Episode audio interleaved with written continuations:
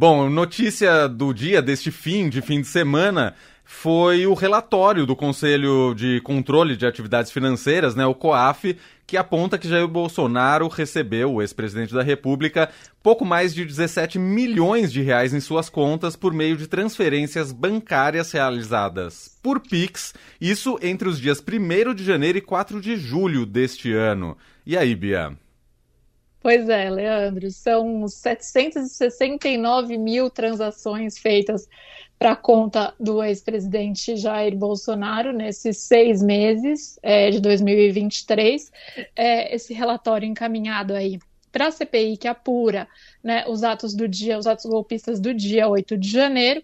É, e a defesa do ex-presidente diz que são valores lícitos né, e que são parte daquela vaquinha, o próprio COAF, né, o, o órgão que, que apontou esse valor aí recebido em PIX, um valor bastante alto, né? Uhum. Ele já aponta, relaciona esse valor com a vaquinha que tinha sido promovida pelos apoiadores é, do ex-presidente. Logo depois que ele foi tornado inelegível lá pelo TSE, alguns parlamentares e aliados do Bolsonaro começaram a pedir dinheiro, é, falando que ele ia ter que pagar multas absurdas, né? Aí nas palavras é, dos aliados dele, é, na justiça e pedindo, portanto, ajuda para os apoiadores. Então, a defesa é, do ex-presidente alega que esse valor está ligado a essa vaquinha. É, só no, no, relatório só estão apontados os maiores doadores, né, e não discriminados todos ali. Então, é, acho que ainda tem, tem bastante coisa para se desdobrar a partir daí. O fato é que o próprio Bolsonaro não estava dizendo né, quanto ele tinha recebido uhum. nessa, nessa vaquinha. Ele tinha dito no começo do mês de que, que, já tinha sido suficiente, mas falou que a maioria tinha contribuído com algo entre R$ reais e R$ reais. É, ou seja, né, e aí de repente a gente está com 17 milhões uhum. agora. Ele não quis, na época, falar quanto que tinha de dinheiro, falou que mais para frente ele ia dizer os valores. Segundo o COAF, parte é, desses recursos já tão, foram convertidos em aplicações financeiras, ou seja, o dinheiro está rendendo, né? Para o próprio Bolsonaro, ao que tudo indica. Agora, é, para além desse, é, dessa informação com relação à conta aí do ex-presidente Jair Bolsonaro, que, claro, ainda vai ter muito desdobramento, mas é possível né, que esse dinheiro, de fato, como fala a defesa dele, tenha vindo dessa vaquinha que foi arrecadada é, de maneira voluntária, né? Foi solicitada Sim. aí para os voluntários de maneira voluntária. Mas é claro que a lista de quem fez as doações deixa claro ali quem são esses apoiadores, especialmente os que doaram bastante. Mas o que tem de, de mais interessante aí com relação a notícias do COAF, também envolvendo é, a família Bolsonaro e os aliados do Bolsonaro, é, é, o relatório que envolve o Mauro Cid, né? O tenente-coronel Mauro Cid, que uhum. era o uhum. ajudante de ordens é, do ex-presidente Bolsonaro, que viajou com ele para os Estados Unidos no fim do ano passado e no início desse ano. Então, ali é, o COAF identifica que pode haver, pode há uma movimentação que pode indicar uma tentativa de ocultação de patrimônio, né, e de burla fiscal, ou seja, de é, não é, declarar esse dinheiro que é, são indícios, segundo o próprio documento do COAF, do crime de lavagem de dinheiro ou podem estar relacionados a uma tentativa de lavagem de dinheiro. Isso porque, além de ter também é, um, é, um, um, circular ali né, na conta do Mauro Cid, ele fazer movimentações bancárias muito acima daquelas, é, é em valores muito acima daquilo que ele recebia pela sua função, né, oficialmente. Uhum. Além disso, teve um envio de é, quase 400 mil reais em janeiro desse ano para os Estados Unidos. Lembrando que tanto o Mauro Cid como o Bolsonaro estavam lá nos Estados Unidos, né? Foram para lá um pouco antes, é, de, dois dias antes, se eu não me engano, aí da posse é, presidencial uhum. é, do presidente Lula e lá ficaram no início desse ano, né? E aí, então, o próprio Bolsonaro também é, fez, se não me engano, aqui uma remessa de 800 mil reais no final é, de 2022, antes de embarcar para os Estados Unidos, também para os Estados Unidos. Então, é, esses valores enviados aí para os Estados Unidos, que também provavelmente vão ter que ser é, explicados, os parlamentares é, de posse dessa documentação certamente vão querer entender tudo isso, né? É, e, além de tudo isso, tem também movimentação na conta da, é, do sargento, que é considerado que era responsável, é, suspeito, na verdade, né, de pagar as contas é, para é, ex-primeira-dama Michele Bolsonaro, que era o sargento Luiz Marcos dos Reis.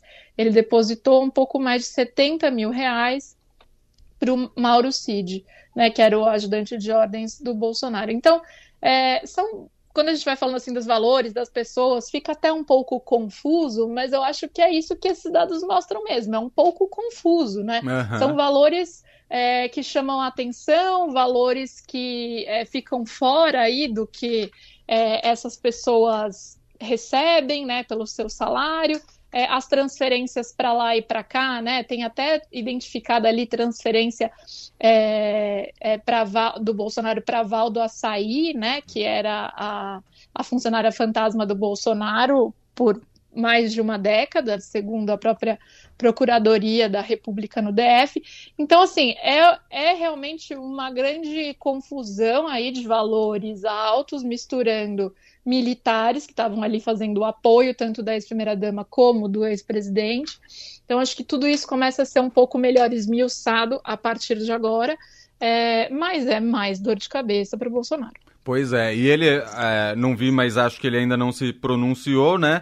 Os filhos dele, o Flávio e o Carlos Bolsonaro, saíram em defesa do pai, disseram que o vazamento dos dados, ou a publicação, melhor dizendo, dos dados do documento é, são um assassinato de reputação, disseram que o Brasil vai virar uma Venezuela é, por causa dessa história. Enfim, eles saíram em defesa do pai, mas explicar que é bom nada, né, Bia?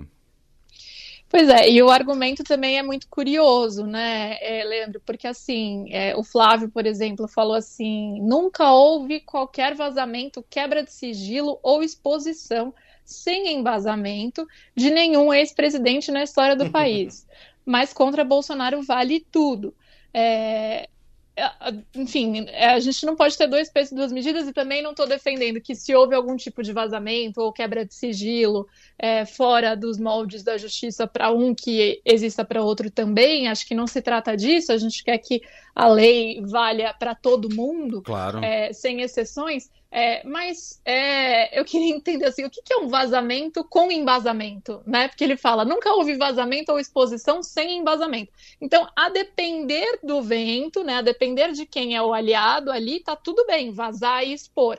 É, e a depender de quem não. Então, é, fica muito claro, né? É, enfim, a oposição. Quando, é, quando ainda não no governo, né? Os Bolsonaro e os aliados do Bolsonaro usaram de muitas informações é, que eram fruto de vazamento durante é, as investigações da Operação Lava Jato também para é, criticar e para usar isso contra maciçamente o ex-presidente, agora presidente, na época ex-presidente, uhum. Lula, né? Então, assim, é curioso eles usarem esse argumento para dizer que agora vale tudo no Brasil, né? É, a gente teve muitos momentos lá atrás inclusive em que o ex-juiz Sérgio Moro né, recebeu chamada de atenção até do próprio Supremo Tribunal Federal por ter divulgado aquele áudio do Lula com a Dilma. Verdade. Então, assim, não estamos falando de coisas que eu ou você pensamos que não deveria ter sido divulgado. Não. Tem coisas que foram depois discutidas no próprio, no âmbito do próprio judiciário,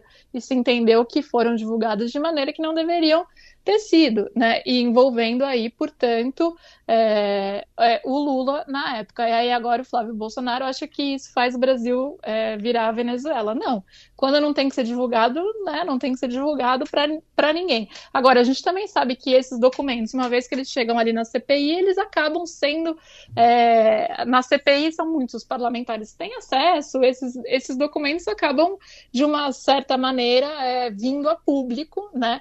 É, de uma maneira ou de outra, mas porque as pessoas vão acabar sendo questionadas também é, lá no Congresso.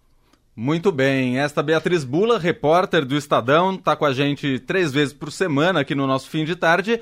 Na segunda-feira está de volta, tá de plantão fim de semana, Bia? Não, não tô, então. Ótimo descanso para você. Obrigada. Agora eu dou boa noite, Bia.